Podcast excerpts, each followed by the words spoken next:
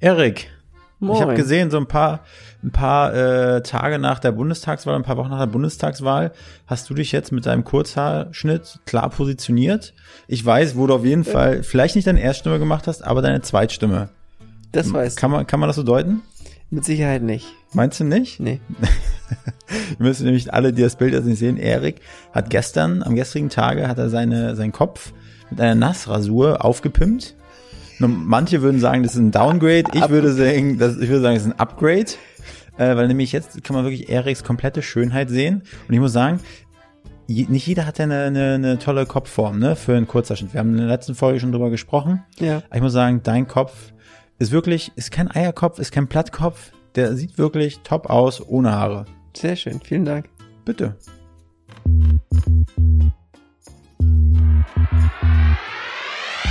Willkommen bei Hauptstadt Podcast, dem Podcast mitten aus der Hauptstadt mit Wolfgang und dem Erik. Wir interviewen Unternehmer, Schauspieler, Politiker, Sportler, Stars und Sternchen und wer hätte es gedacht, auch echte Berliner Schnauzen. Ich glaub, ich werd bekloppt. Dit muss ich mir jetzt mal geben.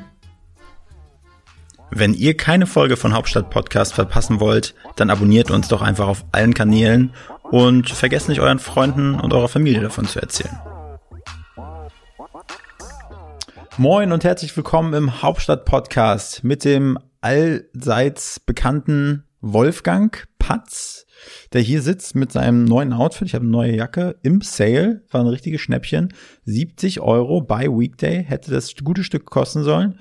Und jetzt habe ich es für 30 Euro geschossen und Erik meinte, bitte berühre mich damit nicht. Das sieht ganz eklig aus, wie so ein Katzenfell, hast du gesagt? Ich weiß nicht, so nasse Ratte. Nasse Ratte. Er hat gesagt, sieht aus wie eine nasse Ratte oder die Jacke. Und wer bist du da hinten auf dem Sessel? Äh, Der haarlose Erik. Der haarlose Erik. Genau.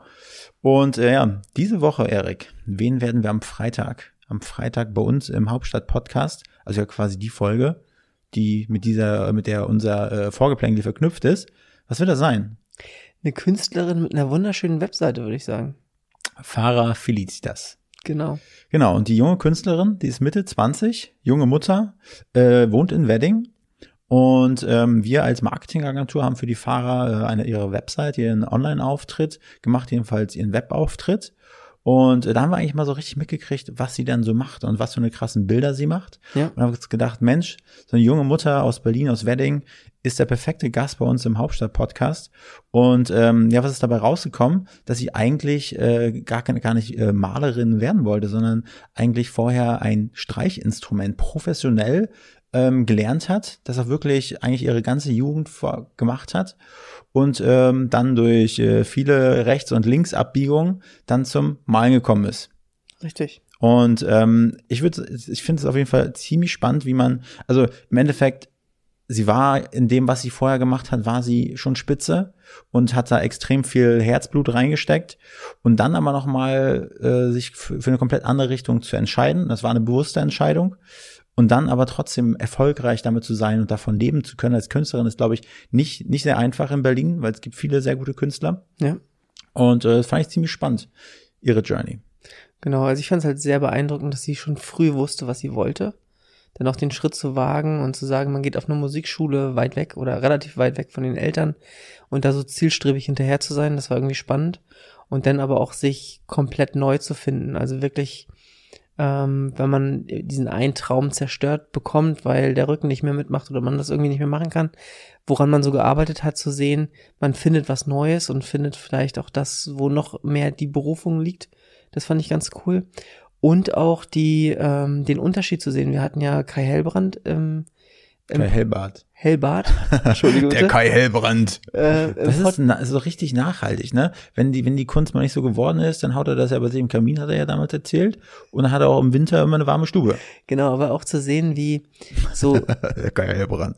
ähm, Künstler das unterschiedlich angehen. Also ich finde, die sind vom Typ her total unterschiedlich, Ja. auch wie sie sich versuchen zu vermarkten und zu positionieren und auch vom Stil der, der Malerei komplett unterschiedlich und trotzdem mit dem, also sich mit einem Künstler oder einer Künstlerin zu unterhalten, aber trotzdem so unterschiedliche Welten zu haben, fand ich irgendwie spannend zu sehen. Und Farah wusste nicht mal, was ein Echthaar-Marderpinsel ist, ne? Ja, Kai Helbert hat da gesagt, ihnen kommen nur Echthaar-Marderpinsel. Carmen.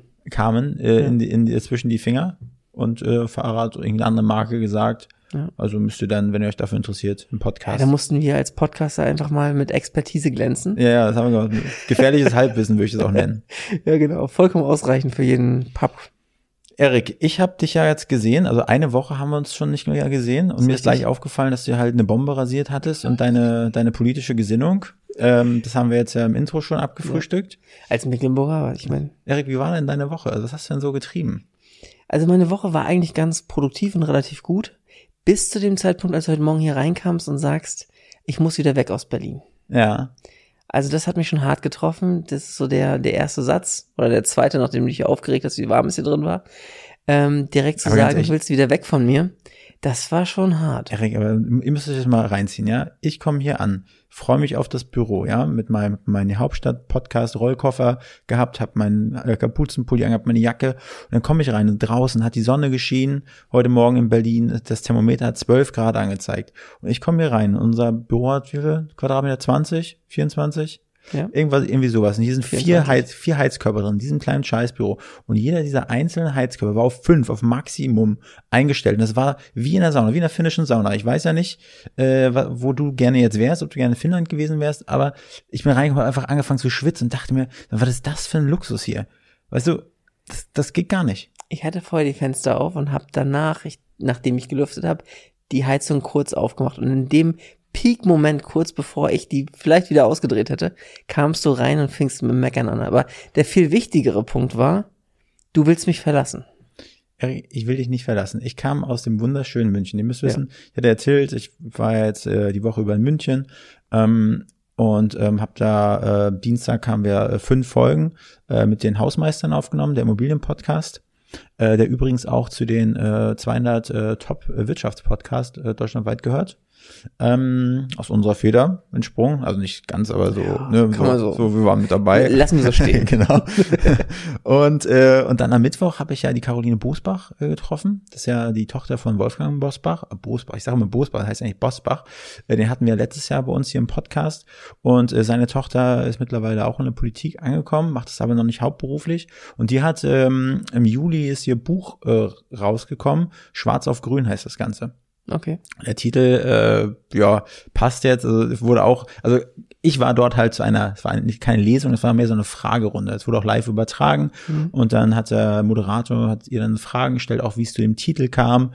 Und ähm, also es war eine richtig spannende Veranstaltung. Das war also richtig so ein, so ein Zufall. Wir hatten, wir hatten uns ausgetauscht und sie meinte, ich meinte, ich bin in München, sie meinte, sie ist in München und meinte, sie kommt doch vorbei. Und das war ziemlich cool, Caroline mal wieder zu sehen.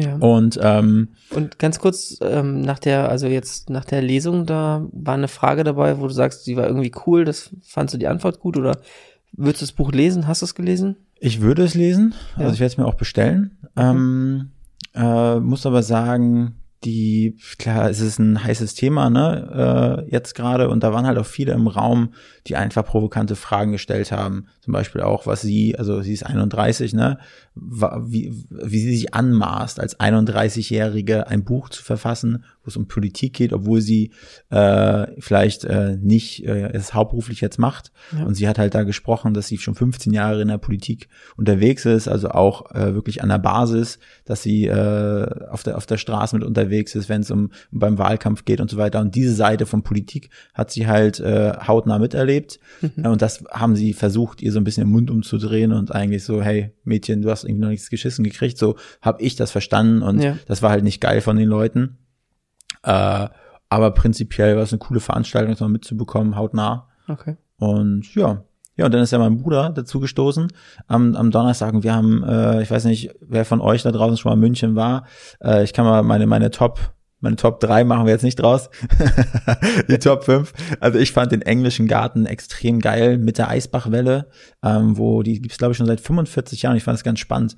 Äh, mein Bruder hat sich mal belesen, wie die Eisbachwelle entstanden ist. Und irgendwie hat das mal einer aus Nacht- und Nebelaktion, hat glaube ich die, die Straße abgesperrt in Ja. München, hat dann, ähm, damit, damit die Leute nicht über die Stromkabel fahren konnten, hat dann irgendwie eine Schiene da reingepackt, eine Eisenbahnschiene und hat das irgendwie verengt, verjüngt dort, den, den Eisbach. Und so ist irgendwie, und dann sind ein paar Stoppsteine, ein paar Steine drin, dass da die Welle hochkommt. Und seit Okay. 45 Jahren wird da gesurft im Eisbach. Und das war richtig geil. Also Eisbachwelle fand ich extrem geil. Den englischen Garten wunderschön. Einfach den äh, äh, Viktualienmarkt fand ich ganz cool. Mein, mein Bruder und ich haben gesagt, den Fäkalienmarkt. On the running gag. Ja. Und dann Flaucher. Flaucher ist so ein, so ein Gebiet von der Isar, wo der, wo die Isar quasi in den Isar-Wehrkanal oder so übergeht. Mhm. Ich sage das jetzt so, wie ich es wahrgenommen habe. Ja. Und dazwischen sind so ganz, ganz viele kleine Arme, die durch so, so ein, fast so ein weißes äh, Steinbett so durchfließen. Und das ist wie so ein, wie so ein, ja, so ein kleines Park, wie so ein kleines, äh, so eine Reservoir, würde ich nicht sagen, aber so ein, ein schönes Gebiet, wo Leute einfach sitzen, wo sie Bier trinken, wo sie, wo sie auch grillen. Und, und ähm, genau. Und das sind so eigentlich meine Top ähm, Dinge aus München, die ich mitgenommen habe. Und äh, was ich aber sagen will, warum ich so traurig war in Berlin oder als ich wieder nach Berlin kam, der Unterschied einfach, wie dreckig eine Stadt ist äh, und wie, wie turbulent. Und ich mag das Wort Stress eigentlich nicht. Das habe ich aus meinem Wortschatz eigentlich verbannt, Ja. wie stressig so eine Stadt sein kann. Ähm, alleine nur dadurch, nur dem geschuldet, dass es so, dreckig und so, weiß ich nicht, so im Vergleich zu München. Ich fand München einfach richtig genial, sauber, ruhig. Dieses Traditionelle, das hat mir extrem gut gefallen. Hm, klar, das Wetter mitgespielt, es war Bombenwetter, mein Bruder war dabei, es war toll, ne, es war eine ganz entspannte Stimmung und Erik, ich habe ja seit ein paar Monaten, habe ich immer so Zucken in den Augen, ne, und am, die ersten Tage in München hatte ich das Zucken noch und es ist komplett weg, komplett weg und als ich gestern in die, in, äh, im Zug Richtung Berlin saß, so kurz vor Berlin Südkreuz, habe ich gemerkt, so, das, das geht, fängt leicht wieder an Okay. und das fand ich schon beeindruckend, irgendwie habe ich gedacht, so, das, Ja. das, das, das ist ein Zeichen. Ja, wie, wie heißt das, wenn man so ein Jahr lang nichts macht? Schabbata? Nee. Ciabatta ist ein Brot. Ja, Sabata? Sab Sabbat? Sabbatical. Okay. Ja, vielleicht wäre sowas in, in, in München irgendwie. Ja, du, den, den Gedanken kann man auf jeden Fall mal durchspielen, Genau. wie es wäre, Wolfgang in München Mhm. für einen gewissen Zeitpunkt, für einen gewissen Zeitraum. Dadurch, dass ich halt auch noch nie wirklich woanders gelebt habe, ähm, außer Berlin natürlich. Aber die Weltstadt Ludwigslust Die Weltstadt Ludwigslust natürlich, da habe ich die ersten 20 Jahre meines Lebens verbracht. und Bundeswehr, wo warst du da? In Kiel, aber Da bist du schon rumgekommen. Aber in Kiel, Erik, war ich ja nur auf dem Marinestützpunkt Ja. in Kiel. Und da habe ich halt nicht viel, nicht viel mehr außer äh, die, die, die Küche, die Kombüse und mein Zimmer gesehen. Okay. Es lag natürlich an mir, Ja. aber irgendwie wäre das ganz cool. Na Ja. dann, ab dafür. Und äh, das war München. München, also ich kann es nur empfehlen. also Hofbräuhaus hätte ich gedacht, ist bei dir so Position 1, 2 und 3. Mm, Hofbräuhaus äh, war cool, weil sie auch tagsüber dann in der Blasmusik und so weiter gespielt haben. Aber es ist natürlich ein geiler Vibe. Ja. Aber wenn man sich einfach die Preise anguckt, ne, für was du dafür bekommst. Also wir, Erik, wir sind eigentlich Spezialisten hier für, für Haxe, Hofbräuhaus Berlin. Und damals, äh, vor ein paar Jahren, gab es ja Haxen für 14 oder 15 Euro und hast noch eine ganze Haxe bekommen, wo eine komplett fette Kruste drauf war, mit Krautsalat und zwei Knödeln. Mhm. Mittlerweile äh, sind die auch ein bisschen sparsamer, gibt es eine halbe Haxe hier für 14 Euro und eine ganze für 18. Mit zwei Knödeln kann sein. Und im Hofbräuhaus in München, da hast du eine halbe Haxe, wo die komplette Schwarte weg ist, außer so ein, sag mal, drei mal drei Zentimeter großes Stückchen, was oben noch draufklebt, Okay. das komplett unnatürlich aussieht. Ein Kloß, ohne Krautsalat, nichts. Und das fand ich schon ziemlich ähm, doof. Ja. Aber so einen kleinen äh, Insider, das wurde mir von einem von dem Hausmeistern, von dem äh, Herrn Andreas Schulten, der meinte, Wolfgang, geh mal, fahr mal zur Hackerbrücke in den Augustinerkeller dort. Mhm. Und ich bin auch äh, durch die Innenstadt gelaufen, also Marienplatz lang. Überall gibt's gefühlt Augustiner. Keller oder Brauhäuser, aber da gibt's, das ist wohl das eins der bekanntesten und der größten, aber auch das, wo ich denke, wo am wenigsten Touristen unterwegs sind, weil da war auch immer die Haxe 12,95 Euro. Krass. Geile halbe Haxe, 12,95 Ja. Bier vom Fass, aus dem Holzfass, Augustiner, für 2,80 Euro. Ein halber Liter. Das schaffen wir zum Abendbrot noch, wenn wir jetzt losgehen. Also wirklich Insider-Tipp, Hackerbrücke, Augustinerkeller, geil. Ja. Und warum war das in den Top 3 nicht drin? Nee, weil ich eigentlich, äh, ich glaube, das wäre kein Grund für mich, nach äh, München zu gehen. Okay. Diese anderen Plätze, die das saubere, diese Lebensart, die natürlich auch in den Kellern dort ist. Ja. Äh, aber das hat mich schon mehr, mehr beeindruckt. Okay. Es war so richtig positiv, tief entspannt. Ja gut, bin ich bald alleine hier. Nein, Erik. Nein. Nicht. Also mit dem, mit dem, äh, mit dem ICE Sprinter, der fährt fünfmal am Tag, Ja. Berlin-München, hält, glaube ich, in, in Erfurt, in äh, Nürnberg und irgendwie noch ein paar Städte. Und der ist in äh, knapp vier Stunden hier. Also, und vor allem, wenn man relativ äh, rechtzeitig bucht, 17,90 Euro pro Strecke. Krass. Ich glaube, das ist echt überschaubar. Ja. Ja. Also von daher, glaube ich, wirst du mich weniger sehen, falls ich diesen En- Entschluss treffe, Erik. Ja. Aber wer weiß, ist noch nicht spruchreif. Ja, mach das ruhig. Ist erst eine, eine, eine nette Überlegung gewesen. Ja. Finde ich gut. Tja, Erik, aber ansonsten, äh, ach so, und, was ich vergessen habe, der Chris, Ja. der Chris Bellino, der war am Sonntagabend noch in München. Weil der hat ja Oh. sein, den hatten wir auch bei uns im Podcast, war glaube ich Folge 50 oder 51 mit Chris Bellino. Ähm, und äh, der hat ja, der hat glaube ich in dem Podcast erzählt, dass er sich überlegt, einen neuen Job. Nee, das hat er glaube ich nicht erzählt, oder? Ich glaube nicht. Nee, hat er uns danach erzählt. Genau, hat er uns danach erzählt. Und jetzt hat er, ist er den Schritt gegangen und die Firma sitzt in München. Mhm.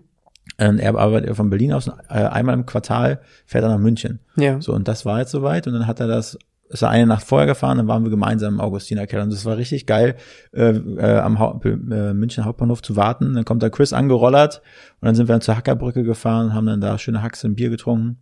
Das war cool. Oh, ich krieg langsam echt Hunger. Ja, So, auch die Kombination würde ich direkt nehmen. war echt gut. Ja. Tja, Erik, aber ansonsten, das war meine Woche. Ja. Und jetzt freue ich mich auf jeden Fall darauf, dass die Folge mit der Fahrer rauskommt.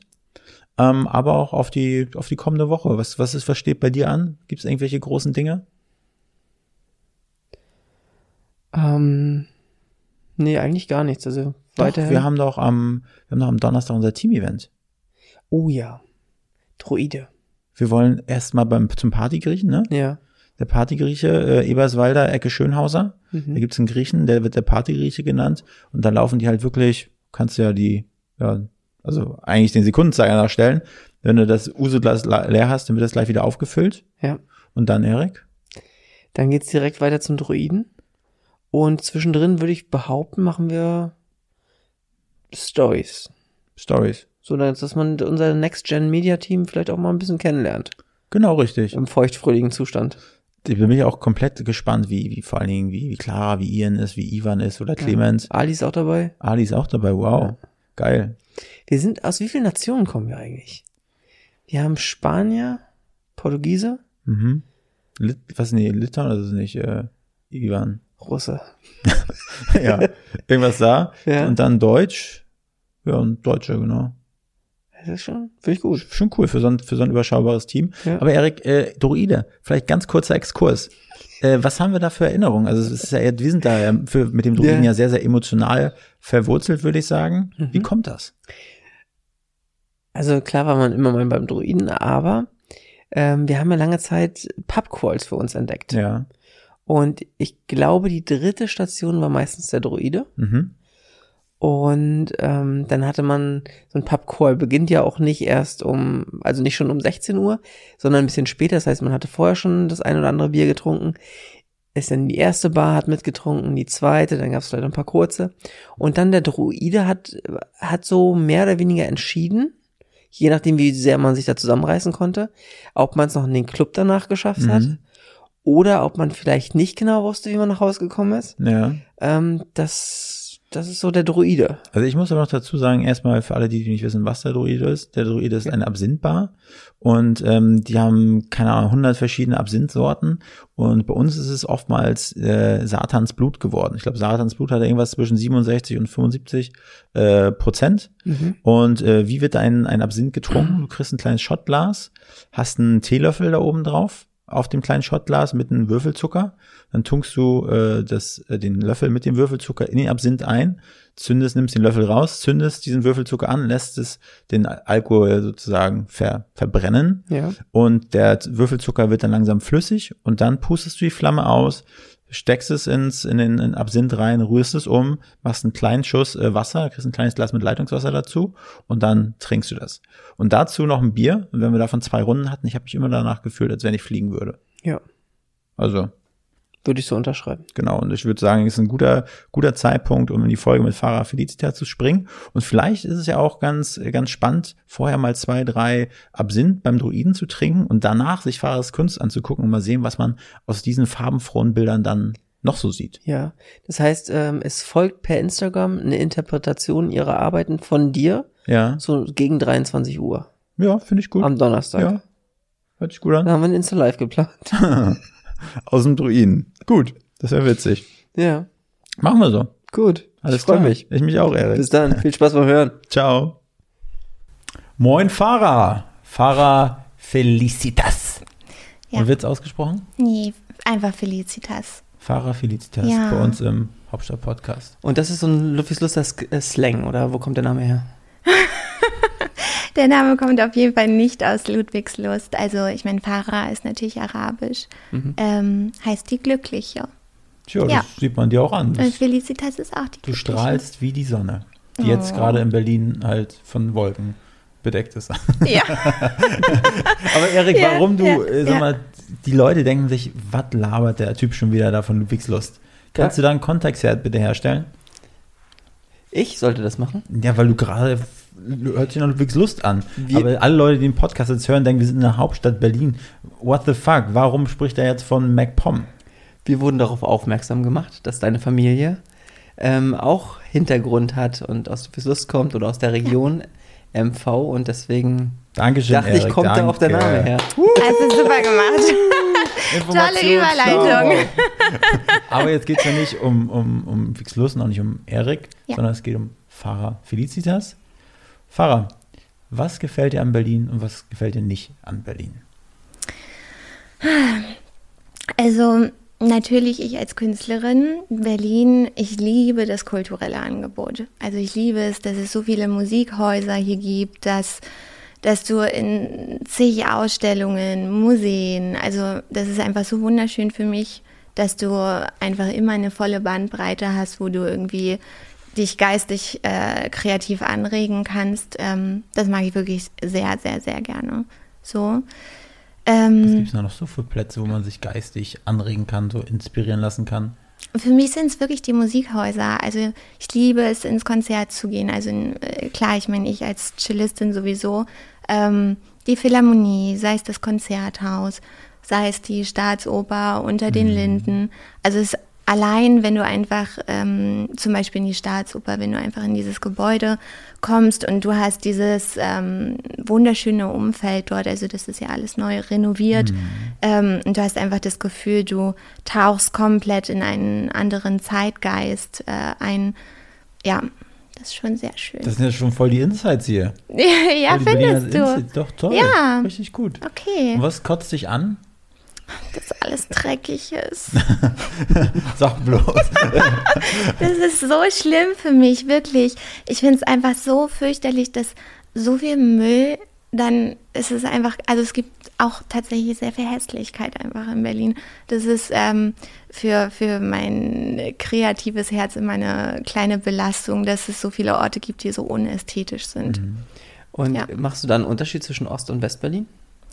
Nee, tatsächlich ganz einfach, dass, dass ich ja, außer dass natürlich meine Eltern jetzt äh, irgendwie da Erfahrungen gemacht haben, noch, das ist gar nicht mehr meine Generation. Okay. Ich weiß nicht mal, ehrlich gesagt, weiß ich nicht mal, wo der Osten ist und wo der Westen ist, es sei denn, ich habe irgendwie mal zufällig eine Info aufgeschnappt, dass jemand Älteres gesagt hat, also hier sind wir jetzt gerade im Osten.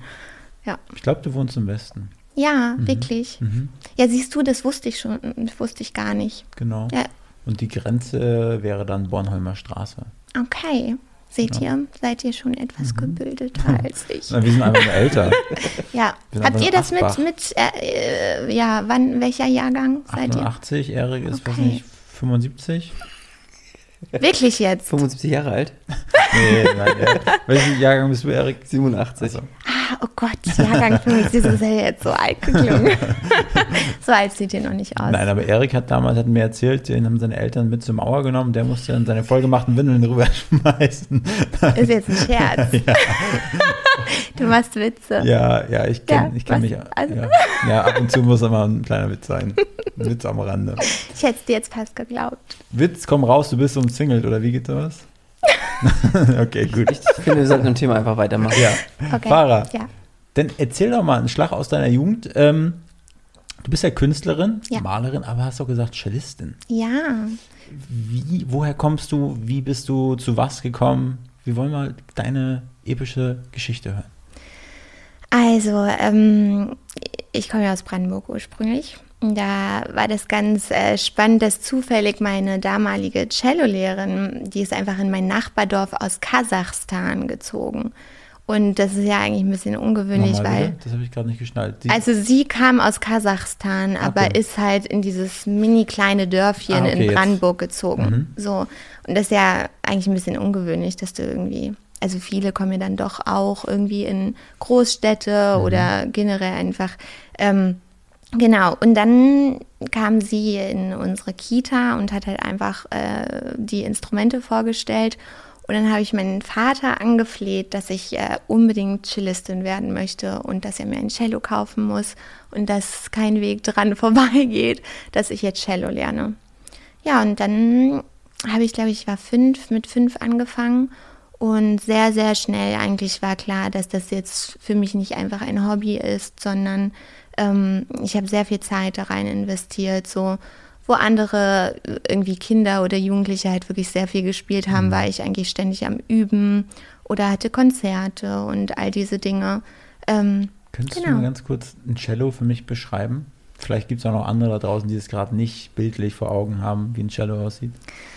Denn Also so ein kleines Kontrabass. Da pu- Da pustet man rein, richtig? genau, Aus man Metall? pustet da rein, Ja. dann hat es zwischen den pustet da. Das hört sich nicht jugendfrei an. Sehr. ah, Cello, ja, nee, ist die Mitte aus Geige und Kontrabass. Also, das kann man sich vorstellen, oder? Schon, ne? Mitte aus Geige und Kontrabass, ja. ja Mhm. genau. Finde ich gut. Also Ja. nicht zum Pusten. Nee, so gar nicht. Ja, Ja. genau. Ja. Und das hast du gemacht. Das habe ich gelernt. Und dann habe ich äh, ab der ersten Klasse allen auf meinem mini kleinen Dorf, ich bin wirklich so, ich bin auf so einem Dorf groß geworden, ähm, wo es wirklich mehr Tiere als Menschen gibt. Also nur eine, St naja, ja, wir haben eine normale Straße gehabt und so einen Sandweg. Und die Straße Ähm, hieß Dorfstraße. Ja, ich weiß es nicht mal. Also unsere hieß Horster Straße, Mhm. weil das Nebendorf hieß Horst. Ähm, Bürgermeister hieß Horst. Genau, genau. Der Bürgermeister hieß auch noch Horst. Es kommen hier die Brandenburger Insights. Ähm, genau, ähm, wo war ich jetzt? Du warst beim Cello spielen erste Klasse. Also wir haben Ach noch ein paar Jahre vor uns. Oh Gott. ja, und dann habe ich allen erzählt von der ersten Klasse an, dass ich nach Berlin gehen werde Mhm. und dass ich dort Cello studieren werde. Und es hat mir natürlich niemand geglaubt. Aber es dann tatsächlich, ähm, also ich habe dann die ganzen Jahre super viel geübt, sehr viel Unterricht genommen. Ähm, und dann in der siebten Klasse hatte ich dann Aufnahmeprüfung hier in Berlin ähm, am Bach-Gymnasium. Das ist halt einfach eine Musikelite-Schule. Und das hat dann geklappt. Dann bin ich mit 13 nach Berlin gegangen und habe hier Und Ganz in, alleine. diesen, ja, und in diesen Jahren, wo, du, wo man schon gesehen hat, du möchtest mehr daraus machen, hat diese eine Lehrerin gereicht oder seid ihr auch viel umhergefahren, dass du einfach noch neue Eindrücke bekommen hast, schon in dem Alter? Also die ersten Jahre hat das auf jeden Fall gereicht und dann, ähm, ich glaube, das fing so in der fünften Klasse an, bin ich immer schon zu meiner dann zukünftigen Schule gefahren und habe dort ähm, bei anderen Lehrern Unterricht genommen und vordergründig dann auch bei meiner zukünftigen Lehrerin. Also es gab dann wirklich eine Phase, da musste ich äh, jede Woche ähm, nach meiner normalen Schule dann immer nach Berlin fahren und habe dort ein paar Stunden Cellounterricht bei ihr genommen. Ähm, genau, um halt auch äh, weiterführend einfach auf die Aufnahmeprüfung vorbereitet zu werden. So, weil natürlich in Brandenburg, also der die Konkurrenz ist dann nicht sehr groß. Das heißt, in Brandenburg war ich das Sternchen so, aber in Berlin gab es natürlich unglaublich viele, die vielleicht sogar viel, viel besser waren als ich. Das heißt, ähm, ich musste dann schon nochmal irgendwie ein neues Level einfach erreichen. Ja. Genau. Und warum genau Cello? Also wenn ich mir vorstelle, unter den sexy Instrumenten würde ich jetzt vielleicht so Gitarre, Geige, Klavier, irgendwie sowas sehen. Aber Cello? Ich habe das Instrument gesehen und ich war wirklich, ich, ich war so verliebt. Ich habe meiner ganzen Familie nur noch von diesem Instrument erzählt. Ich wollte allen beibringen, wie man den Bogen hält. Es hieß aber nicht Horst, dein Cello. Das ist ja schrecklich, Wolfgang. Das ist ja ganz schrecklich. Stell dir Habe ich vor. dir eigentlich schon Horst vorgestellt? Heute habe ich mal Horst gespielt. ja. Oh wei. Ähm, ja, nee, es hieß nicht Horst. Okay. Nee, ähm, nee, ich, ich war, habe mich auch immer ein bisschen schwer getan mit äh, Namen. Viele haben tatsächlich ihren Instrumentennamen gegeben. Ähm, aber ein Cello, ich finde es schon was sehr Feminines eigentlich, oder? Aber ja, weiß nicht, Horst wäre Ja. Ja. Okay, gut. Aufnahmeprüfung mit Ja. 13. genau, mit Und 13. Was muss man also machen? Ähm, einiges. Also natürlich musst du auf deinem Hauptfach vorspielen, aber ähm, es ist auch grundsätzlich so, wenn du Musik studierst, du hast äh, Klavier als Pflichtfach. Ähm, das heißt, ich musste auch ähm, im Klavier vorspielen.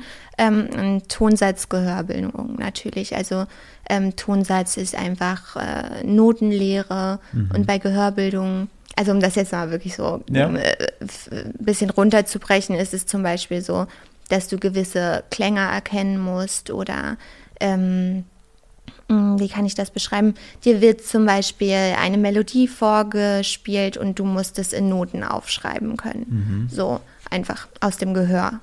Okay. Genau, also das war die Aufnahmeprüfung. Ähm, das waren halt einfach diese vier äh, Sequenzen, die gemacht werden mussten. Und Ja. dann, und dann bist du immer von Berlin nach Brandenburg gezingelt oder hast du hier irgendwie so ein Wohnheim? Ich habe hier gewohnt im Internat. Und wie war das so, das Internatleben? Ich kenne Internat nur von der Serie Schloss Einstein. Das war, das war, ähm, also das ist definitiv nicht so gewesen, wie man es vielleicht von Schloss Einstein ähm, kennt, weil wir haben, äh, wir hatten so, Keine Drogen konsumiert. ja, nee, nee, das, das haben wir nicht, glücklicherweise. Ähm, nee, aber wir, wir hatten halt einfach so ein, wirklich wie so ein Wohnblock für uns in äh, Lichtenberg war das. Oder Friedrichsfelde Ost, besser gesagt, ist ja noch ein Unterschied. Ähm, genau, und dann hatten wir so einen Wohnblock und äh, wir haben aber mit den Balletttänzern von der staatlichen Ballettschule und mit den ähm, Artisten dort zusammen äh, gelebt. Das war ziemlich cool. Ähm, ja, so als. Musiker dann nochmal irgendwie den Einfluss von den ganzen Tänzern und Artisten zu bekommen. Ähm, ja, aber im Grunde genommen hattest du einfach eine Wohnung für dich ähm, Mit, mit 13 schon. Genau, ich hatte eine Wohnung und da habe ich mit, äh, ich hatte zwei Mitbewohnerinnen Mhm. und du hast alles halt alleine gemacht. Das war anstrengend. Also du musstest selber Wäsche waschen, einkaufen, deinen ganzen Tag selber strukturieren. Die Erzieher, also es war im Grunde genommen einfach nur so, du hast dich morgens irgendwie ausgestempelt und wenn du wieder kamst, hast du irgendwie so einen Stempel gemacht, dass du wieder da bist. Finde ich aber schon krass für 13 Jahre, dass man da so komplett auf eigenen Beinen, auf eigenen Füßen stehen musste. Ja, aus heutiger Sicht, jetzt wo also äh, ich selber ein bisschen ins Erwachsenenleben gekommen bin, denke ich mir auch Wahnsinn. Äh, mit 13, ich kann mir, aber es war so normal für mich. Und wir hatten ja auch an der Schule ganz viele, die sogar, weißt du, da gab es Leute, die kamen vielleicht sogar aus Korea oder sonst woher und waren dann allein in Deutschland. Also für uns war das so ganz normales Umfeld, aber wenn du natürlich mit anderen Schulen Kontakt hattest, dachtest du dir plötzlich, krass, wir leben alle irgendwie mit 13, 14 zum Teil alleine. Ähm, schon, musst du sehr diszipliniert sein. Und wie war das für deine Eltern damals? Party, Fahrrad weg. Ganz gute Frage. Wie war das für meine Eltern? Also, ähm, ich glaube, äh, für die war das so ganz normal, weil ich halt das ja quasi mein ganzes Leben von klein an denen schon gepredigt habe, dass ich das sowieso mache. Das heißt, sie hatten sehr viele Jahre, sich darauf vorzubereiten. ähm, plus, äh, sie wussten natürlich auch, was für Mühe da reingesteckt ähm, wurde, dass sie das dann halt mitgemacht haben. Aber bestimmt war es auch ganz oft nicht so leicht, könnte ich mir vorstellen. So, und das Ziel war es, äh, dass du die weltbeste Cellistin wirst. Genau. Für dich, das war dein, dein Traum. Genau. So, und äh, sag mal, mit 13, dann im Wohnheim, Partys, viel üben auch, ja. mit den Artisten. Äh, und ja, wie waren dann so die Next Steps? So, Ging es dann auch irgendwie auf Tournee oder so auf irgendwelchen Wettkämpfen oder so? Wie kann ich mir so das vorstellen? Wettkämpfe. Ähm, also es gab natürlich Wettbewerbe, ne? Also du hast Wettbewerbe gespielt, du hattest äh, Hat mit Cellos bekämpft. Shadow auf dem Rucksack und dann hier Hürdenlauf und so. Wei, ähm, ja. genau, genau. Wir haben uns mit unseren Instrumenten bekämpft. Ähm, nee, also äh, es gab Musikwettbewerbe, wo du vorgespielt hast. Ja. Ganz langweilig. Ähm, genau, und dann bewertet wurdest von einer Jury, ob du irgendwie gut bist. Ähm, genau, aber tatsächlich war es natürlich auch so, dass du irgendwie äh, Mucken hattest, also äh, sprich einfach Auftritte gegen Geld. Ähm, genau, und Wie hast du das genannt? Mucken? Mucken, genau. Also so, wenn ja? du einen Auftritt hast, wo du bezahlt wirst, heißt das Mucke. Okay. Also ich kenne halt Mucke als Als Mucke, Ja, als genau. Musik, genau. Ja, nee, nee, Mucken. genau. Eine Mucke. Ja, und da gab es natürlich dann auch den einen oder anderen äh, Moment, wo wir Konzerte irgendwo hatten, rumgereist sind. Genau. Ähm, Und das war von der Schule oder war das dann immer privat organisiert? Das war meistens privat organisiert. Also natürlich hatten wir auch Konzerte von der Schule. Also wir haben oft ähm, in der Philharmonie gespielt oder im Konzerthaus. Ähm, genau, aber so die Mucken, das hat man sich privat organisiert. Genau. Aber tatsächlich war es schon so, dass während der Schulzeit das Üben absolut im Vordergrund stand. Also auf dem Instrument voranzukommen, seine Technik auszubessern, ähm, wirklich so viel wie möglich einfach zu erlernen. Hast du das meistens alleine gemacht, im Selbststudium oder mit deinen Mitbewohnerinnen zusammen? Nee, das, das ist tatsächlich eine sehr einsame äh, Angelegenheit. Also du übst alleine. Ja. So, also wir hatten ein Überhaus, das war sehr schön. Da konntest du nach der Schule ähm, üben und wenn du halt Pausen gemacht hast, dann konntest du natürlich mit Freunden irgendwie rausgehen, noch irgendwie, keine Ahnung, dir einen Kaffee holen oder Oder was weiß ich. Milchschnitte essen? Genau. Tatsächlich gab es auch, auch das ein oder andere Mal.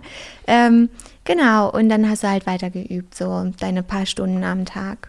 Ich, Genau. ich habe mal in der Nähe von der UDK gearbeitet. Oh, sehr schön. Und da habe ich immer welche in, im U-Bahn-Schacht, nicht im U-Bahn-Schacht, sondern im U-Bahnhof äh, spielen sehen von Ja. der UDK. Und Ja. die haben dann halt richtig krass abgeliefert. ja. Und äh, hast du es auch gemacht?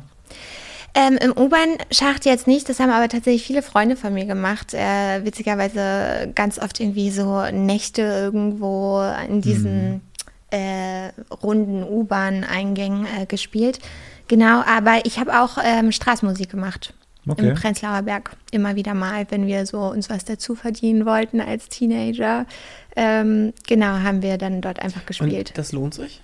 Also Ja, tatsächlich. Ist unfassbar. Also ich bin auch immer wieder erstaunt, dass es, es gibt einfach so viele Menschen, die das dann irgendwie wertschätzen oder so viele Kids, die dann sagen, Mama, Papa, darf ich da was reinwerfen? Genau. Und glaubst du, wenn man das jetzt, weiß ich nicht, zwei, drei, vier Stunden am Tag machen würde, jeden Tag, würde man das, was man täglich bräuchte, zusammenkriegen? Ich kann mir das sehr gut vorstellen, tatsächlich. Also ähm, von einer Freundin, die äh, Mama ist Musiklehrerin, also sie gibt Geigenunterricht und sie meinte, dass sie sich sogar fast sicher ist, dass die ganzen äh, Leute, die so auch viel in der U-Bahn spielen, also die, die es halt gut machen, dass die schon äh, mit Sicherheit auf ein Gehalt von einem äh, Musikschullehrer kommen. Fand ich ganz spannend. Also okay. das scheint sich wirklich sehr zu lohnen. Erstaunlicherweise. Sonst würden es wahrscheinlich auch nicht so viele machen. Ja. So, und dann hatte irgendwann einer dein Cello geklaut und du Genau. musstest anfangen zu malen. Genau, nee. Ähm, ja, es war tatsächlich einfach so, äh, dass ich, ähm, ich weiß gar nicht mehr, ich glaube, 10., 11. Klasse ähm, war es einfach so, dass ich von 0 auf 100 einfach sehr starke Rückenprobleme bekommen habe. Und dann musste ich unfreiwilligerweise aufhören, ähm, weil ich sehr viele Monate ausgefallen bin. Und wenn du ähm, so langen Zeitraum ausfällst, ist es schwer, das wieder aufzuholen und ähm, sehr schwer, wieder dort reinzufinden. Und es ist auch sehr lange Zeit keine äh, Besserung gewesen. Und deshalb war das quasi erstmal sehr unfreiwillig. Und kam das durch die Haltung oder durchs Tragen des Cellos durch die Weltgeschichte oder? Bestimmt tatsächlich auch das Tragen des äh, Cellos, also so ein Cello-Koffer. Ich hatte eine Zeit lang einen, der war einfach zu schwer für mich mit Sicherheit. So, also es gibt auch sehr leichte. So, ähm, äh, das hat eine Rolle gespielt, aber tatsächlich auch, ähm, ich glaube, dass es eher was Psychosomatisches war. Also eben, wie du schon sagst, mit 13 alleine dich um alles kümmern zu müssen. Dann hast du diesen enormen Leistungsdruck in der Schule. Also ich hatte schon eher das Gefühl, dass das so ein Break war, den ich einfach brauchte, weil das Pensum, was ich leisten musste, so enorm war, dass ich das einfach zu dem Zeitpunkt nicht mehr tragen konnte. Das heißt, du hast es auch irgendwie genossen, dass du für den Moment nicht spielen und nicht üben konntest, musstest?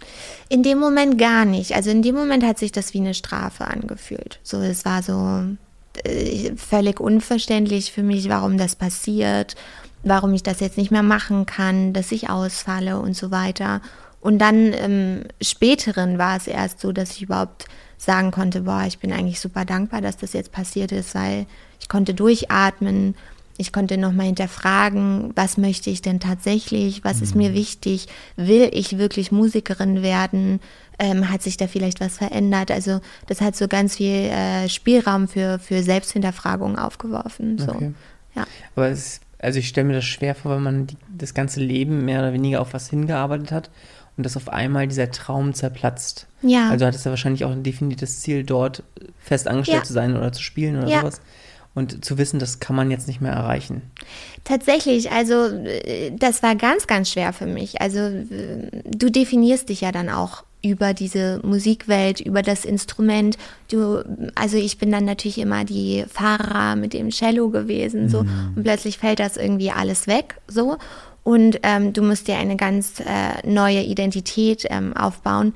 Aber es war halt sehr gut, weil du solltest dich natürlich generell oder was ich dabei einfach gelernt habe, man sollte sich nicht über diese äußeren Sachen definieren. So, wenn dir alles genommen wird, einfach zu schauen, was bleibt dann noch, wenn du vielleicht nicht mehr der Mann in der Agentur bist, so welche Werte in dir bleiben dann noch bestehen. Und das war einfach eine Lernaufgabe, die ich mit sehr, sehr jungen Jahren machen durfte. Mich eben nicht darüber zu definieren, dass ich Musikerin bin oder dass ich vielleicht erfolgreich bin oder meine Prüfungen in der Musik super gut bestanden habe, sondern zu sagen, was zählt denn ähm, als Mensch? Was, was bleibt übrig einfach? Ja. Ja. Das ist eine wirklich spannende äh, Herangehensweise. Ich könnte die jetzt gerade für mich nicht beantworten, um ehrlich zu sein. Wer bin ich denn? Also vor allem alles wegbricht, was wir uns jetzt in den letzten Jahren aufgebaut haben. Ja. So, habe ich halt, weiß ich, wüsste ich, kann ich jetzt gar nicht beantworten. Aber ja, Ich habe früher gern geangelt, ja, das weiß ich. ja, Äh, Mache ich aber schon seit Jahren nicht mehr. Also Ja. wirklich spannend. Erik, sollten wir mal aufgreifen. Ich Ja. weiß, du könntest die Frage bestimmt beantworten, wie aus dem FF. ja, Erik, erzähl mal. Erzähl doch mal, Erik. Ja, würde mich jetzt auch interessieren. Also ich habe tatsächlich äh, früher viel Basketball gespielt. Mhm. Und für mich war es auch immer das Ziel, das machst du als einfach. Ah, okay. Also wirklich, nicht, dass ich so er- erfolgreich war, aber es war irgendwie im Kopf drin. Und wie du schon sagst, wenn man aus einer kleineren Stadt kommt, dann braucht man nicht besonders gut sein, um Ja. der Beste zu sein. Ja. Und ähm, als ich dann nachher nicht mehr spielen konnte, irgendwas zu finden, was dich abseits der Schule oder was du sonst so machst, ähm, definiert oder auch so erfüllt, das war unglaublich schwer. Ja, Also ich Ja. kann das echt sehr, sehr gut nachvollziehen. Erik hatte sogar einen Spitznamen früher. wirklich. Ja, er hat mir Ich erzählt, er war, er, war, er war letztes Mal auf dem, auf dem Dorffest, auf dem Burgfest und dann Wirklich? wurde quer beim Platz sein Spitzname gerufen. Früher war er als Master bekannt. Ei, ei. Und, hab- und hab- Erik hat sich sofort wieder an, Wirklich an angesprochen Kein Witz? gefühlt. Master. Das ist Ähm. ja süß. Finde ich auch. Guck mal, wird er ein bisschen so rot, ne? Ja, bitte. Oh. Lang, lang Erik. ist her.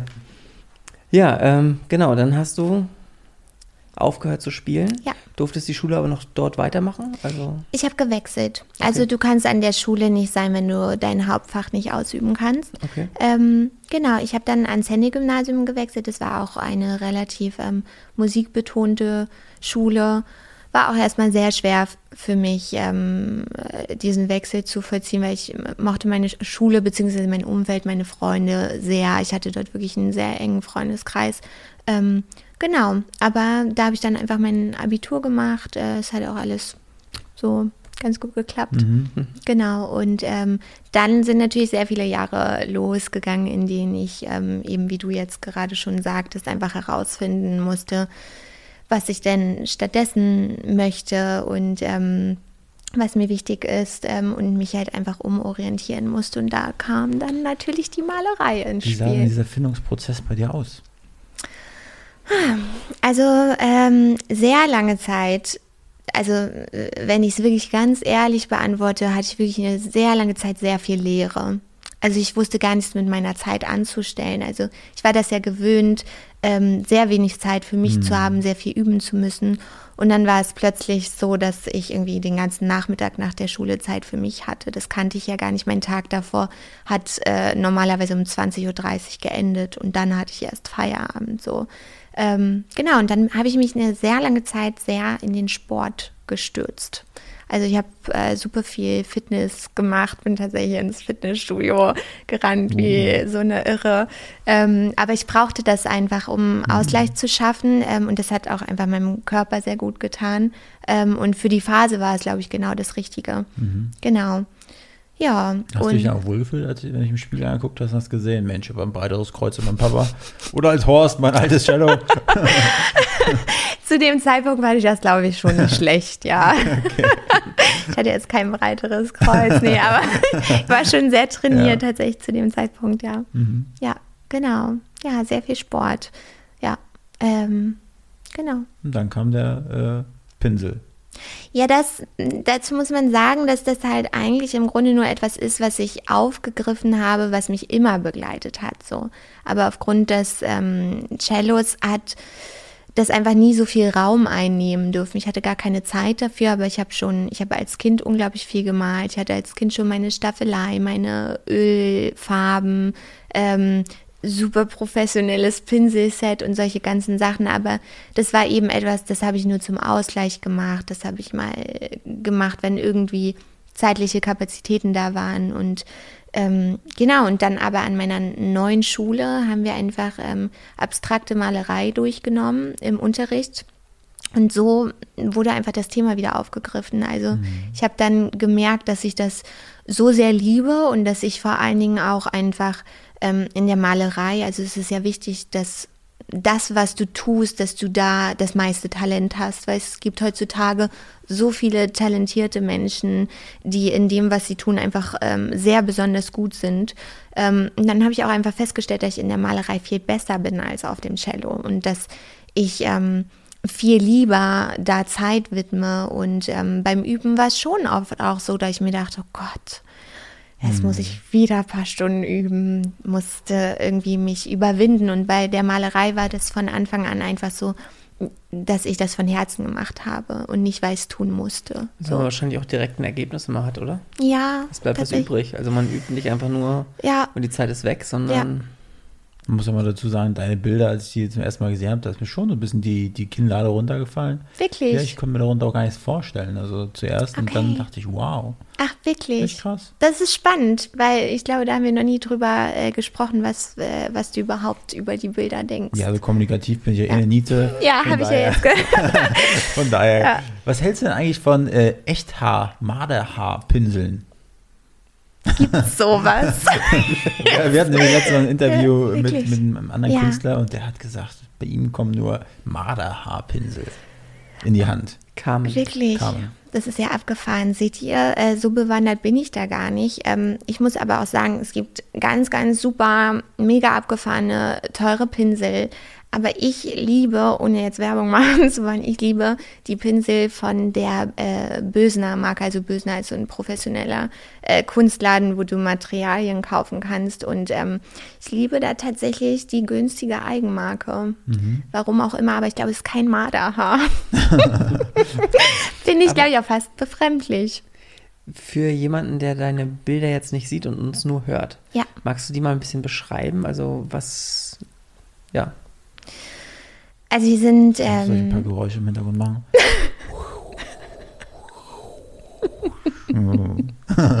Mystische Musik. genau, meine mystischen Bilder äh, aus einer anderen Dimension. Ähm, ja, also meine Bilder. Ähm, ich würde sagen, dass sie ähm, sehr expressiv sind, sehr elegant. Ähm, vor allen Dingen, ähm, mh, sie haben einfach äh, die Farbwahl ist, glaube ich, sehr intensiv. Einfach, wenn du, wenn du äh, drauf schaust, könnte ich mir schon vorstellen, dass dir erstmal so eine Wucht auch vielleicht entgegenkommt an Eindrücken. Ähm, genau, aber sie sind tatsächlich auch ähm, mm, ein bisschen vielleicht sogar wie nicht von dieser Welt. So, also wenn ich auch male, dann habe ich schon das Gefühl, dass es ähm, etwas ist, was jetzt nicht unbedingt so ganz äh, aus der Dimension der Erde stammt, so fast ein bisschen vielleicht Science-Fiction-mäßig. Das ähm, ganz gut, ja. Ja, also genau, also es ist auf jeden Fall etwas, was so gar nicht irdisch ist. Und wenn du jetzt sagst, hast du eine Idee für ein neues Bild oder fängst du einfach an oder wie ist da der Prozess, also der Entstehungsprozess? Ja. Mm, also es ist halt überhaupt nichts Konstruiertes. Also es gibt sehr viele Maler, die planen, was sie mhm. tun. Ähm, und sehr viele gehen auch bei den meisten äh, Künstlern davon aus, dass das alles geplant ist, was sie dort auf die Leinwand bringen, zumal meine Bilder sind ja auch sehr großformatig. Ähm, Das sind sehr große Flächen, die ich füllen muss, aber es ist wirklich ein rein intuitiver Prozess. Also ich sitze vor der Leinwand und ähm, man muss sich das vielleicht so vorstellen, also irgendwann setzt einfach so ein ganz stiller Moment ein und tatsächlich fühlt es sich dann an, wie als würde das einfach von oben herunterrieseln. Klingt mhm. vielleicht merkwürdig, weiß ich nicht, ob man was damit anfangen kann, aber es ist ähm, etwas, was aus der Stille heraus resultiert. Also es ist nichts, wo ich vorher plane, ich male jetzt diese Frau und ich nehme die und die Farben. Also es gibt sehr viele Künstler, die das so machen, ähm, aber das entsteht tatsächlich aus dem Moment heraus. Ja. Genau. Und hat sich deine, deine Art zu malen oder du meinst gerade von Stille gesprochen, aber ja. als Mutter ist ja. Stille vielleicht auch nicht immer vorhanden. Ja. Hat sich das ein bisschen, hat sich deine Kunst so ein bisschen verändert, jetzt wo du Mutter bist? Ähm, ja, also meine Kunst hat sich tatsächlich sogar gravierend äh, durch meinen Sohn ähm, verändert, weil ich habe vorher ja nur abstrakt gemalt. Also ähm, und als mein Sohn mh, mm, geboren wurde, war das so, dass ähm, ja sehr viele figurative Elemente mit hinzukamen, die tatsächlich auch an meinem Sohn inspiriert waren. So, mhm. ähm, genau, also er war da eine große Inspirationsquelle. Mhm. Ähm, genau, ja tatsächlich. Und wie, wie muss man sich das vorstellen? Wie etabliert man sich als junge Künstlerin in Berlin? So, jetzt hast du gemerkt, du hast ein Talent, so noch viel, du kannst äh, noch viel besser malen, als wie du den, den Horst spielen kannst. so, aber dann hast du gedacht, okay, das ist jetzt das, womit ich äh, zukünftig meine Brötchen verdienen will. Ja. Wie, wie netzwerkt man? Wo geht man hin? Wie macht man auf sich aufmerksam? Du musst einfach unglaublich präsent sein und ein unglaubliches Durchhaltevermögen haben. Also du darfst nicht locker sein, wenn du irgendwie jemanden kontaktierst, dann musst du das hunderttausendmal tun. Und ähm, am besten, also es gibt so, ich habe einfach so ein paar kleine Handgriffe oder so kleine Tricks irgendwie herausgefunden, wie man an Leute herankommt. Also sei es, was du in dem Betreff einer E-Mail schreibst. Also an alle Künstler schreibt niemals Künstlerbewerbungen, da wirst du niemals eine Antwort drauf äh, bekommen. Also es ist halt. Was funktioniert besser? Ich habe tatsächlich, äh, ich schreibe in alle meine Betreffs Attention mit drei roten Ausrufezeichen. Und es waren die ersten E-Mails, wo Antworten kamen, weil ich einfach glaube, dass in dem Moment so eine Kurzschlussreaktion kommt, dass die Leute dann auf die E-Mail klicken und ich wusste immer, wenn ich die Galeristen oder irgendwen nur dazu bekomme, in die E-Mail zu gehen, weil meistens scheitert es daran, dass die E-Mail gar nicht geöffnet wird und sie dazu bekomme, dass sie sich meine Kunst anschauen, dass ich dann halt einfach eine Chance habe, äh, dass sie vielleicht Interesse haben, mit mir zusammenzuarbeiten. Mhm. Deshalb war so quasi hm, die Herausforderung, wie bekomme ich die Leute überhaupt dazu, meine Materialien anzuschauen. Und genau. wäre es nicht, also dieses E-Mail schicken ist ja auch der Weg, meiner Ansicht nach, mit dem geringsten Widerstand. So, man sitzt von, weiter, von weit weg, ja. sucht sich die ganzen E-Mail-Adressen raus, kann das ja. sozusagen ohne direktes Feedback ja. von denen zu bekommen, äh, ähm, eine E-Mail versenden, mhm. aber sozusagen in, in, Galerien zu gehen und vielleicht unterm Arm einen Stapel Bilder zu haben, einfach da aufzutauchen. Gibt es sowas auch? Hast du sowas auch mal gemacht? Das kann man auch machen. Also ich, ähm, das mit den ganzen E-Mail-Kontakt etc., das ist natürlich jetzt aufgrund äh, des äh, momentanen Zeitgeistes auch ja. einfach äh, geschuldet gewesen, dass da nicht unbedingt die Veranstaltungen äh, stattgefunden haben, wo du dann hingehen konntest mhm. und sagen konntest, mhm. hier bin ich, schaut euch das mhm. an. Ähm, abseits dessen muss ich auch sagen, dass ich mir manchmal denke, dass ich es fast vielleicht etwas befremdlich finde, wenn du dann zum Beispiel auf eine Vernissage oder eine Ausstellung eines anderen Künstlers mhm. gehst. Und das mhm. ist dann vielleicht sogar der Moment, wo du irgendwie den Galeristen kontaktieren kannst. Und dann möchtest du auf dich aufmerksam machen. Das finde ich halt fast ein bisschen schwierig, weil ich mir denke, oh Gott, jetzt geht es hier eigentlich heute um einen ganz anderen Künstler, aber wie soll man denn auch sonst äh, diese Person kontaktieren und dann möchte man das vielleicht nutzen? Mhm. Das ist natürlich eine Möglichkeit, aber ähm, tatsächlich auch ähm, also was ich auch gar nicht schlecht finde, zum Beispiel einfach, du kannst ja auch einen Künstlerkatalog äh, erstellen und das direkt zu den Galerien bringen oder direkt zu den Kooperationspartnern, mhm. mit denen du gerne zusammenarbeiten möchtest. Da musst du natürlich selber erstmal investieren. Ja. So, ähm, was dann später hoffentlich äh, zurückkommt, so äh, auch im finanziellen Sinne. Ähm, das können natürlich viele Künstler teils nicht, dass sie jetzt irgendwie einen teuren Mhm. Katalog erstellen können oder solche Dinge. Und ähm, ich habe letztes Mal bei dem anderen Gespräch, was wir hatten mit einem Künstler, der meinte, man kann die Bilder aufstellen und hat darüber die Möglichkeit einer Einnahmequelle oder halt auch den, den, den Verkauf des Bildes. Ist, sind das für dich auch die beiden Haupteinnahmequellen, wo du sagst, das, das ist das Ziel, die Bilder zu verkaufen oder auszustellen? Oder gibt es für dich noch andere Wege? Das ist schon das, ähm, das ist schon ein großes Ziel, aber man muss auch sagen, dass der äh, Kunstmarkt total im Wandel ist. Also viele Strukturen, die über Jahre funktioniert haben, die funktionieren auf dieselbe Art gerade überhaupt nicht mehr.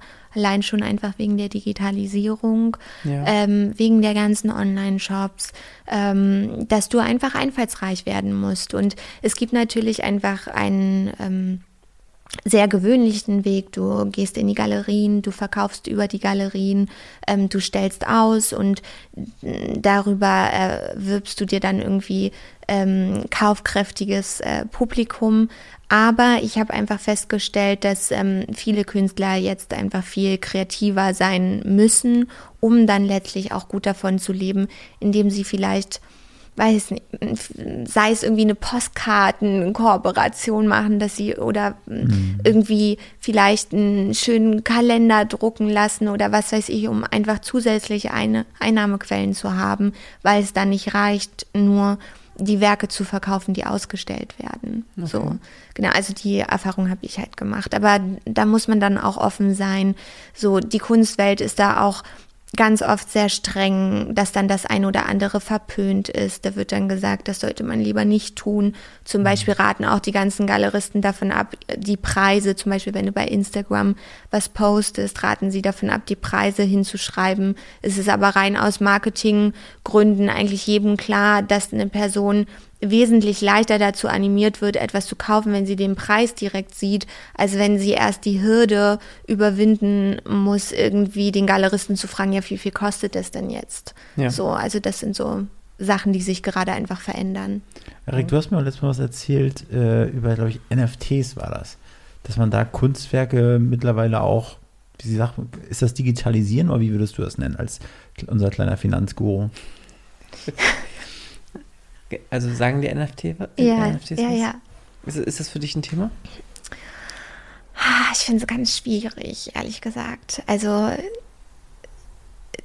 ich finde es sehr unkünstlerisch halt. Also wenn du Geld verdienen willst, vielleicht auch viel Geld, ist das mit Sicherheit irgendwie ein gutes, großes Thema. Ich, ich weiß jetzt nicht, also es ist dann vielleicht eher so künstlerisches Schaffen. So. Ja. Also ich finde, es gibt einfach einen Unterschied zwischen Künstlerdasein und künstlerischem, äh, äh, du bist jemand, der künstlerisch etwas schafft. So. Ja. Das ist einfach ein Unterschied für mich. Und NFTs gehören für mich ehrlich gesagt in diese äh, Kategorie, weil es etwas sehr Konstruiertes auch ist. Aber muss es ja nicht. Also es könnte. Muss es nicht, nee. Also Ja. klar, wenn wir jetzt darüber reden, dass jemand Photoshop aufmacht, irgendwas erstellt, zusammenklickt Ja. und sagt, wir verkaufen das jetzt. Ja.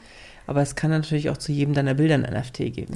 Das wiederum, ja, also das ist, finde ich, eine Möglichkeit, die ich sehr schön finde. Weil Ja. das die, ähm, das, das hat ja dann im Grunde genommen einfach etwas, dass du, ja klar, dein Werk halt animierst, so in dein, dein Kunstwerk in animierter Form nochmal ausdrückst.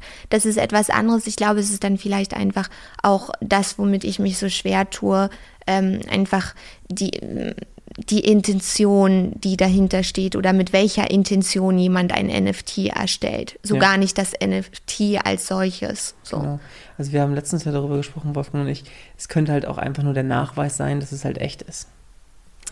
Ah, das ist, das, Das- ist eine coole ja, Sache. mhm. Stimmt. Stimmt, also stimmt, deswegen kann es stimmt. einfach zu jedem Bild ein weiteres NFT geben oder du sagst, die Originale behältst du immer. Also es Ja. gibt gar keine Möglichkeit, ein Ja. Original zu kaufen, aber es gibt jedes Bild zehnmal als, als, als digitales Produkt. Und auch nur Ja. derjenige kann es ausdrucken und nachweisen. Ja, stimmt. Und da finde ich, wird es halt spannend. ja. Ja, tatsächlich, das ähm, ist eine spannende Herangehensweise. Also der Kunstmarkt schon im Wandel.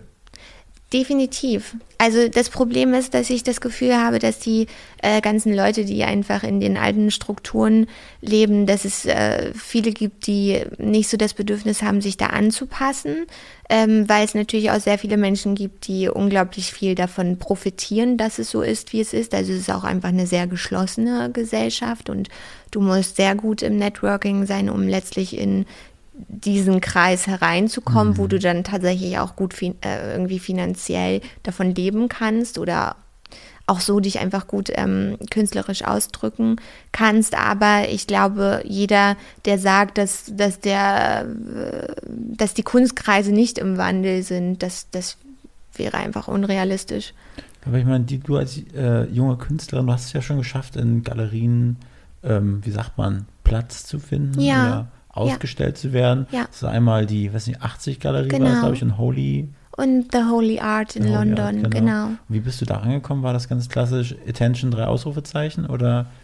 Bei der 80 Galerie war es tatsächlich das und da muss man sagen, es ist eigentlich ganz äh, spannend. Ich habe sie ich glaube, über ein Jahr versucht zu ko äh, kontaktieren. Und sie hat tatsächlich wirklich erst geantwortet, als ich das in dem Betreff geschrieben habe. Mhm. Und ich habe davor schon bestimmt, ich weiß nicht, zehnmal mit ihr gefühlt telefoniert und ähm, äh, genau, ja, aber äh, das, das hat es dann gebracht. Also äh, sie hat dann die Werke gesehen und das war genau eben das, das Resultat, was ich haben wollte, dass mm, ein Galerist meine Werke sieht und ich ich hatte einfach das intuitive Gefühl, dass sie dann ganz sicher sagen wird, dass sie das macht. Und ähm, bei The Holy Art ist es ganz toll, die machen so Open Calls. Also jeder Künstler kann dort einfach sich ähm, bewerben, äh, den die erforderten Unterlagen zusenden und dann mhm. suchen sie aus, mit wem sie zusammenarbeiten wollen. Ja. Genau. Hast du das Gefühl, nach dieser Zeit in dieser Galerie oder dass, dass, dass man da schon ganz klar merkt, okay, da kommen jetzt irgendwie Anfragen rein oder so? Oder wie, wie, also dass Kaufinteressenten sich gemeldet haben? Genau, also solche Dinge entstehen natürlich auch. Ähm, aber tatsächlich auch einfach natürlich ähm, ist es für einen Künstler ja immer super wichtig, ähm, wenn du neue Kooperationspartner gewinnen möchtest, dass du ähm, natürlich eine gewisse Vita einfach vorlegen kannst, dass du mhm. sa eben sagen kannst, ja, ich hatte jetzt irgendwie die Einzelausstellung mit der 80-Galerie oder mhm. The Holy Art oder wem auch immer, ähm, dass das vor allen Dingen auch einfach Möglichkeiten schafft für neue Projekte. Mhm. So einfach, indem du sagen kannst, dass du das eben schon vorzuweisen hast. Und was sind Kooperationspartner? Du hast vorhin die Postkarten angesprochen oder Kalender. Sind das solche Ko äh, Kooperationspartner oder gibt es da noch an, also, oder was gibt es noch? Zum Beispiel, ähm, ich weiß nicht, ob euch Paper Blanks was sagt. Mhm. Genau, also ich, ich versuche schon äh, sehr lange eigentlich eine Kooperation, mal schauen, ob das klappt, äh, mit Paper Blanks äh, zu machen, weil die äh, arbeiten sehr viel mit Künstlern zusammen und die machen diese äh, sehr kreativen, wie ich finde, ästhetischen ähm, Kalender, aber auch Notizbücher, also wo du ähm, natürlich jegliche Sachen einfach notieren kannst. Und das ist irgendwie etwas, was ich mir auch gut vorstellen kann zu machen, weil ich selber, ich liebe Notizbücher. Ich habe mhm. da auch so ein Fable für immer so das ein oder andere. Hatte ich früher auch mal. Mittlerweile ja. nur noch digital. Das finde ich halt so schade. Ich finde das so schön, wenn du das analog hast. Früher habe ich, äh, hab ich mir immer meinen Kalender oder mein, mein, Taschenkalender heißt die Seite, den kannst ja. du dir generieren lassen. Da kannst du dir ja. quasi das, also die Vorderseite, die Rückseite, ja. kannst du wie ein Foto draufdrucken lassen. Dann kannst du innen drin die Linienfarben bestimmen. Dann kannst du sagen, mhm. die Kästchen brauche ich noch oder die Kästchen. Ja. Das war irgendwie immer ganz cool. Ja, siehst du, ist vielleicht hier äh, eine kleine Inspiration, mal wieder analog zu gehen mit den Kalendern. Na, Erik? Ja. Erik, was sagst du dazu? Ich, ich schaue mir das auch mal an. also ich habe wirklich das Gefühl, wenn Papier auf meinem Schreibtisch rumliegt, ja. dann ist es möglich. Also das ist. Ach so. Ich habe echt ein, hm. also ein Problem mit Papier. Und alles, was so auf Papier okay. irgendwie rechts und links mitgeschrieben mhm. wird, geht in der Regel runter. Okay. Ich verstehe das natürlich dann super optimal. Ich denke auch. Ich habe manchmal aber eine Sache, die ich mir irgendwie, die unbedingt passieren muss, mhm. die schreibe ich mir auf ein großes Stück Papier, überhaupt gar nicht nachhaltig, da mhm. passt auch nichts anderes mehr drauf dann. Aber dann weiß ich, dann lasse ich es genau vor mir liegen und irgendwie passiert es dann auch an okay. dem Tag. Also, also er braucht so viel Papier für eine Notiz, weil er einfach so unsauber schreibt, wenn es kleiner wird. Das, äh, ja. Also, ja. das ist ja unglaublich. Deswegen digital.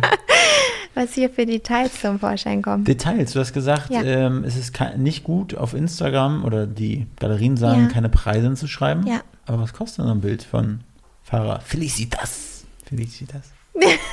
Also was, was kann man da richtig? Ich habe überhaupt gar keine, gar kein Gefühl für. Mhm, also Sieht auf jeden Fall teuer aus. Das kommt ganz auf, aufs Bild drauf an. So. Also ich würde sagen, dass es so sich in, ähm, in einer Spanne zwischen 500 und äh, 4000 Euro abspielt. So. Es kommt einfach wirklich auch auf die Größe drauf an. Es kommt darauf an, wie viel Zeitaufwand einfach stattgefunden hat. Also es gibt auch einfach Werke, an denen arbeite ich dann mehrere Monate und dementsprechend sind die natürlich dann auch einfach teurer, weil ich einfach viel mehr Zeit da rein investiert habe. Wenn ich jetzt aber zum Beispiel ein Bild habe, ähm, manche Bilder entstehen irgendwie in, ähm, also die ganze Grundkomposition in einer Session und dann vielleicht nochmal ein paar Details und dann ist es aber einfach so ein Flow-Zustand gewesen, in dem das Werk entstanden ist, dass ich es dann auch nicht für ganz gerechtfertigt äh, halte, dann so äh, wirklich maßlos zu übertreiben mit dem Preis. Das Ding Genau. ist ja aber, also ich habe da auch keine, nicht so richtig die Vorstellung, wie sich so ein Preis überhaupt zusammensetzt. Ich kann mir Mhm. schon vorstellen, Material, Zeit, Strom, Lampe, Babybrei, also muss alles bezahlt werden, ne? Aber wenn, wenn du in so einer richtig krassen, namhaften Galerie bist Ja. und auf einmal kommt da kaufkräftiges Publikum an Ja. Und dann wird da einfach mal ein, zwei Nullen rangehangen, Ja. das geht da eigentlich auch durch. Das geht tatsächlich auch. Ähm, also das, was man tatsächlich einfach sagen muss, dass du bei einem Künstler natürlich grundsätzlich einfach seinen Erfahrungswertschatz mitzahlst. So, also all die Jahre, wo er sich das selber erarbeiten musste, wo er im Selbststudium gewesen ist, sich mit der Materie auseinandergesetzt hat, das sind natürlich alles Dinge, die zahlst du, also zumindest meiner Meinung nach, in dem Werk dann schon auch mit. Ähm, Plus, äh, dann muss man natürlich auch einfach sagen, klar, wenn, wenn ein Künstler äh, super den Hype hat und den One hat und erfolgreich ist, natürlich kann er es sich leisten, einfach einen super hohen Preis Ja. anzusetzen. Ich bin allerdings der Meinung, dass, ähm, dass es nicht unbedingt dann so einen unglaublichen Unterschied gibt zu dem äh, Künstler, der vielleicht 5000 Euro für sein Werk äh, nimmt. Aber es gibt halt Künstler, die können sich das dann eben leisten, so hohe Preise zu nehmen. So. Hast du ein Gefühl dafür, was ein Norm- Otto-Normalverbraucher, sag mal, also was, was Berliner Menschen äh, bereit sind zu zahlen, die vielleicht normalen Job nachgehen? Also ich glaube, dass so ähm, alles unter 3000 Euro total in Ordnung ist.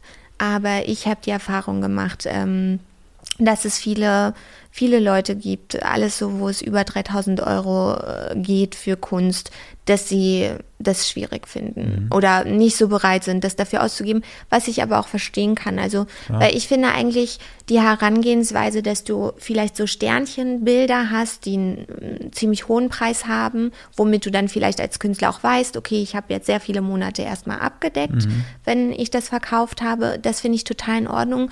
Aber ich finde es auch gar nicht schlecht, wenn du mh, einfach mehrere Bilder dann vielleicht in einem Segment von 2.000, 3.000 Euro verkaufst. Nennt man das so, So. Ständchenbilder? Das sind so, also so Ich habe das jetzt, so, okay. ich habe das jetzt einfach so benannt, einfach halt Bilder, die herausstechen, wo Mhm. du sagst, das ähm, ist jetzt vielleicht irgendwie so ein kleines Masterpiece, Mhm. wäre dann äh, womöglich der Begriff Ich glaube, wenn du mal Geld brauchst, musst du einfach Wolfgang malen. Er, sieht sich sehr, sehr gerne und wäre bereit, Ich jeden Preis zu bezahlen. bezahlen. Ja. Wolfgang, Aber dein Gesicht. Ein Selfie reicht mir auch, also von daher kann ich es auch. Ich habe mich mal ein bisschen mit Kunst beschäftigt, Ja. wirklich lange her. Und da wurde immer wieder geschrieben, und ich weiß nicht, ob das Quatsch ist, aber dass wenn Bilder zu namhaften Auktionen kommen, Hm. dass der Künstler dann erst so einen richtigen Marktpreis bekommt. Ist das richtig? Marktpreis im Marktwert. Marktwert. Ja, genau, also dass die Bilder dann, ähm, also wenn ich da eins verkaufe, sagen wir mal für eine halbe Million, Mhm. Ja. dass dann das Ganze auch schon so anhebt, dass jedes andere Bild auch viel mehr wert ist, weil das halt verknüpft Ja. ist mit dem Namen und der Auktion. Die Auktionen spielen natürlich eine riesige Rolle, definitiv was den Preis angeht. Aber da muss man eben auch einfach sagen, ähm, das ist auch einfach ein äh, Problem oder ein Punkt äh, des Kunstmarktes. Du hast halt diesen super, dieses kleine Segment an Kunstmarkt mit super hochpreisiger Kunst, den Auktionshäusern, irgendwie sehr namhafte Künstler. Ähm, Und dann gibt es aber einen viel, viel größeren Teil ähm, an Kunstmarkt, wo das überhaupt keine Rolle spielt. Also wo die Auktionshäuser keine Rolle spielen, wo diese Preise von, weiß ich nicht, Millionen, die da gezahlt werden, halt total irrelevant sind, weil sie, weil das einfach ein, also das muss man halt wirklich separat äh, betrachten. So. Und ist das für dich ein Ziel, mal sowas mitzumachen? Also ein Bild für eine halbe Million zu verkaufen, wahrscheinlich schon, aber so grundsätzlich zu sagen, man, man ist in diesen Auktionshäusern angekommen und wird da als namhafte Künstlerin mit erwähnt oder ist das ähm, einfach ein, sagst du, es ist ein alter Weg, den du heute eigentlich gar nicht gehst? Also es ist schon ein Teil in mir, der sehr gerne diesen klassischen Weg gehen möchte. Definitiv. Ja. Also würde ich überhaupt nicht Nein zu sagen, weil ich auch jemand bin, ich mag Tradition und ich mag sehr viele Dinge am klassischen Kunstmarkt sehr mhm. gerne so. Ähm, aber tatsächlich ist es auch nach wie vor heute einfach ein Punkt. Also es gibt sehr viel weniger Frauen, die das einfach erreichen und das muss man natürlich einfach ähm, schauen, wie realistisch das ist, dass man das umsetzt, weil die genau dieser Kunstmarkt ist noch sehr männerdominiert. So. Ähm, womit ich jetzt nicht irgendeine Emanzipationsdiskussion eröffnen möchte. Das ist gar nicht mein, bin ich nicht der Typ für, aber es ist einfach, wenn man sich das faktenbasiert anschaut, ist das halt einfach ein ja. Punkt, dass genau in diesen ähm, Auktionen ähm, da einfach nochmal so eine ganz andere Welt eine Rolle spielt. Mhm. Ähm, genau, aber das, doch, doch, das wäre schon etwas, wo ich auch interessiert dran wäre, aber ich könnte mir tatsächlich vorstellen, dass das auch eher etwas ist, was stattfinden wird, wenn ich vielleicht äh, schon gar nicht mehr lebe. So, also was ich vielleicht gar nicht mitbekomme. So. Ich hoffe, wir müssen es auch nicht mitbekommen.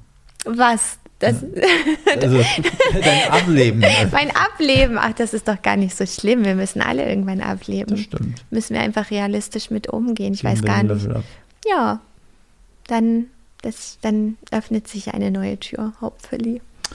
Wo du gerade von neuer Tür sprichst, ja. welche neuen Türen möchtest du denn so in den nächsten Monaten noch so öffnen? Was hast du für Pläne für dein künstlerisches Leben? Vielleicht auch privat.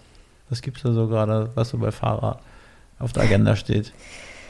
Ähm, also mir ist super wichtig, jetzt erstmal wieder ausschöpfen zu können, dass es ähm, eben diese ganzen Ausstellungsmöglichkeiten jetzt wieder ähm, gibt. So, also man merkt, die ganzen Galerien werden wieder öffn, äh, offener. So, du hast wieder mehr Möglichkeiten, wo du dich vielleicht auch um Dinge bewerben kannst in Veranstaltungen. Also tatsächlich einfach das physische Ausstellen der Kunst ist so äh, das Hauptthema, was mhm. die nächsten Monate ansteht.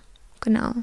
Ja, das wäre mir Hast du da auch schon Plätze? Also weißt du schon, was jetzt für dich definitiv in den nächsten Monaten kommt oder ist das alles noch in der Bewerbungsfrist? Das ist gerade, ich muss sehr viele Fristen tatsächlich abwarten. Ähm, plus, ich habe ja jetzt gerade die, ähm, die Ausstellung in der 80 Galerie erst hinter mir.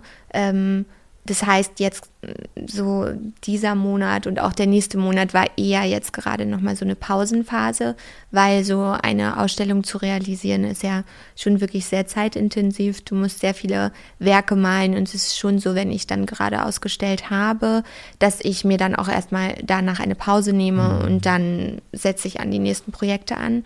Ähm, genau, aber ich muss tatsächlich äh, gerade einiges an Feedback abwarten.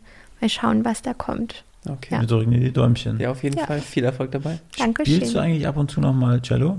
Ja, für meinen Sohn. Mhm. Der, der, der hatte so Phasen, da hat er wirklich jeden Morgen nach dem Aufwachen ist er zu meinem Cello gelaufen äh, und hat sich gewünscht, dass ich ihm vorspiele. Hast ja. du noch dein erstes Cello? Nee. Ich will den Namen nicht mehr sagen. Nee, es ist tatsächlich so, es gibt ja unterschiedliche ähm, Größen. Mhm.